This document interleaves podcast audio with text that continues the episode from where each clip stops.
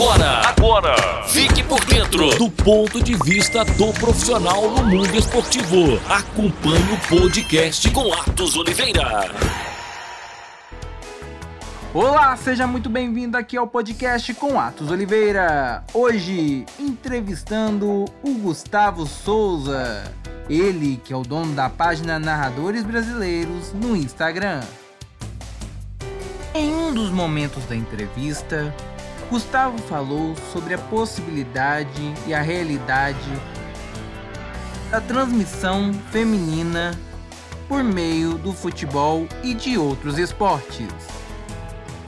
As mulheres até hoje têm um pouco de dificuldade de entrar no mercado de trabalho voltado ao futebol, voltado ao esporte, mas graças a Deus, né, e a competência delas, são muito competentes, esse, esse ramo está crescendo cada vez mais.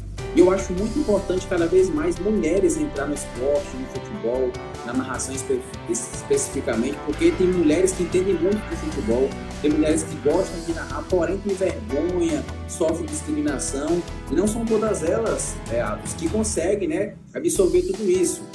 A gente tem narradores muito, muito boas, né? Que a gente está até fazendo o primeiro prêmio, narradores brasileiros, como a Renata Silveira, que está na final, a Natália Arara também, que é muito boa, a Luciana Mariano, que foi a primeira mulher a narrar na televisão, é, tem a Isabelle Moraes, que é da Band.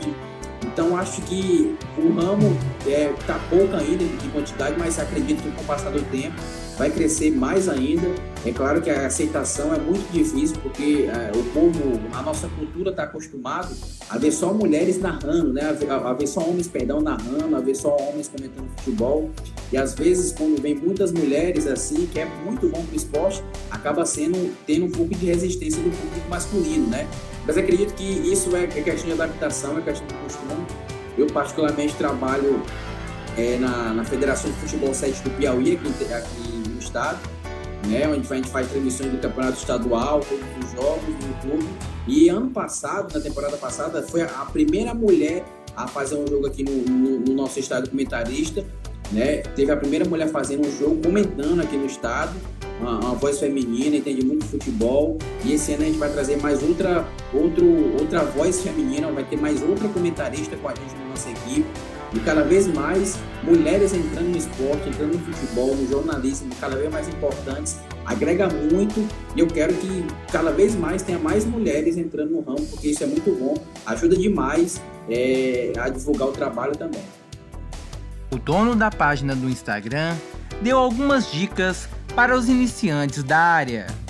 Ah, o Atos, é as, o, é claro, quando, quando o narrador, por exemplo, está começando, ele tem uma referência, vamos supor assim, ele tem uma referência do Oscar Ulisses. Aí se você fosse narrador, não sei se você narra, né? Eu até quero perguntar para você, é, se narra ou tem vontade de narrar.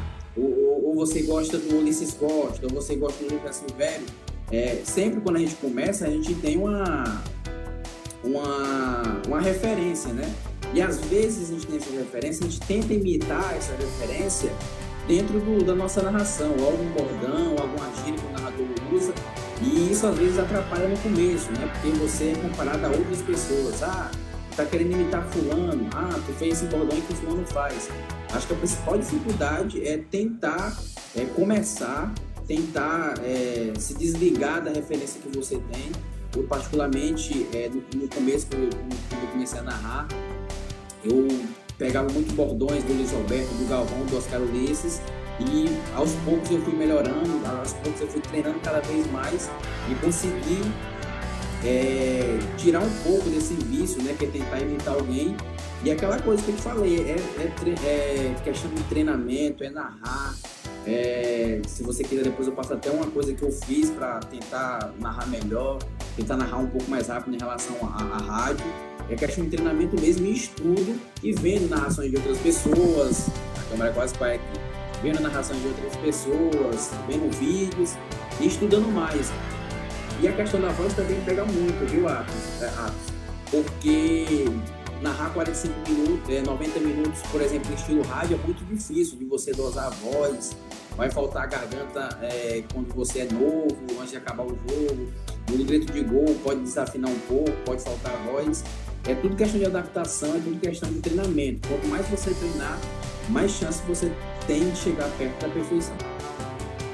Ava ainda falou sobre a questão envolvendo a grande gama de narradores em uma determinada emissora e poucos que exercem em outras. Né, temos direito de transmissão do Campeonato Brasileiro, Copa do Brasil, enfim, tem, tem que ter uma, uma grande gama de, de narradores, né, um grande leque vários narradores para tentar encaixar nesses jogos. E é, é muito bom para a categoria, né, que tem muito mais pessoas empregadas trabalhando e também tem a, a variação, né? Você liga no canal tal, tá fulano narrando. Você não gosta daquele fulano, aí liga no outro canal, tem um fulano lá que você gosta. Então é importante, né, ter essas opções, tanto na narração, quanto também em outros canais, de outros campeonatos, para não ficar uma coisa só centralizada em um canal. Gustavo também falou sobre as transmissões televisivas e o rádio.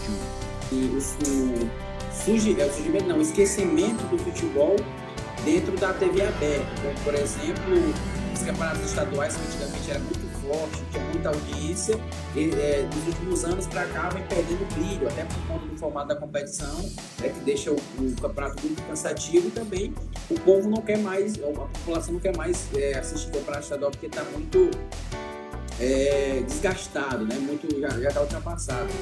E o, a TV aberta, querendo ou não, tem, tem ainda um grande, uma grande, um grande alcance de público, mais do que a TV fechada, mais do que o rádio, mais do que a TV. Então, eu acho muito triste quando não tem uma seleção brasileira jogando na TV aberta, é uma, uma seleção brasileira na TV aberta, você vê no último jogo da eliminatória, o Brasil jogou contra o Uruguai lá no Uruguai, um clássico do futebol é, sul-americano, eliminatória da Copa, o jogo, a, é, a transmissão veio para cá somente por stream, né, no Plus. Então fico muito triste quando não tem é, jogos na TV aberta, quando as TVs, é, quando apenas uma emissora transmite o futebol, como a Globo, que é a grande emissora que transmite o futebol aqui no, no Brasil. E, e, na questão do rádio, eu acho que o rádio nunca vai é, morrer. É, acho que o rádio tem aquele brilho, tem aquele, aquela paixão do torcedor, é uma narração mais vibrante, uma narração mais empolgante. Eu acho que o rádio, cada vez mais, cada ano que passa, vem se reinventando, tem grandes nomes cada vez mais entrando no mercado de trabalho. Tem uma geração que está vindo aí muito boa, tem o Marcelo Duoff, que já é uma realidade, tem o Ulisses Costa, que é muito bom. Tem outros narradores também que são muito bons. Eu acho que o rádio não vai morrer e também eu acho que o futebol na TV aberta não vai morrer. Porém, na TV aberta, eu acho que com o passar do tempo vai ficar um pouco mais difícil né, de ver o futebol na TV aberta, somente na TV fechada. O dono da página do Instagram, Narradores do Futebol, também falou de outras práticas esportivas comuns do seu estado. Cidade, é, em Teresina, um esporte que é muito forte aqui na capital, que não é o futebol, que é parecido com o futebol que é o né, que é o futebol society. Futebol jogado com sete jogadores, um goleiro e seis jogadores na linha. Aqui em Teresina é muito forte essa modalidade, mais do que o futsal. Hoje, hoje aqui em Teresina é, se encontra o time chamado Resenha Futebol Clube. O time é campeão brasileiro na modalidade, o, o, o último campeão ganhou no ano passado é o atual campeão da Copa do Brasil da modalidade, é o campeão da Taça Brasil da modalidade e é o campeão também estadual na modalidade. Então, o, o Piauí tem o melhor time do Brasil de futsal, que é o Resenha, que ganhou tudo no, na última temporada. Como falei, o Campeonato Brasileiro, Copa do Brasil, Taça do Brasil e o Campeonato Estadual daqui. Então, o futsal aqui é muito forte né? Tem, o campeonato aqui é muito concorrido, né? Eu, não, não é por conta do campeonato que eu trabalho na nos jogos que eu vou puxar o saco, né? Porque a modalidade aqui é, é, é, tem, faz grande sucesso. Esse ano a gente teve a final do campeonato é, é, estadual transmitido na TV aberta aqui, aqui na, na, na, cidade, que essa TV tem mais de 10 é, estados que acompanham ela em, em, em, mídia, em mídia aberta. Então foi um passo muito importante. Para você ter ideia, aqui no futsal daqui, um time aqui que é o Resenha, que é atual campeão de tudo, o melhor, é o melhor do mundo na modalidade joga aqui, que é o Vassoura. Ele é o melhor do mundo na modalidade de futsal e ele joga aqui. E tem outros jogadores que são de fora que jogam aqui também em Teresina. Então é, é muito forte o campeonato aqui de futsal, mais do que o futsal. Antigamente o futsal era mais valorizado aqui. É, e hoje não é mais por conta da federação, que é muito como é que eu posso dizer assim, muito irresponsável, mas o futsal aqui na capital é muito forte e é muito é, valorizado aqui, né? As, tanto as premiações, campeonatos e principalmente a organização, que é bem organizada. Este foi mais um podcast do Atos Oliveira. Com Atos Oliveira, Atos Oliveira, você acompanhou o ponto de vista, ponto de vista do profissional no mundo esportivo.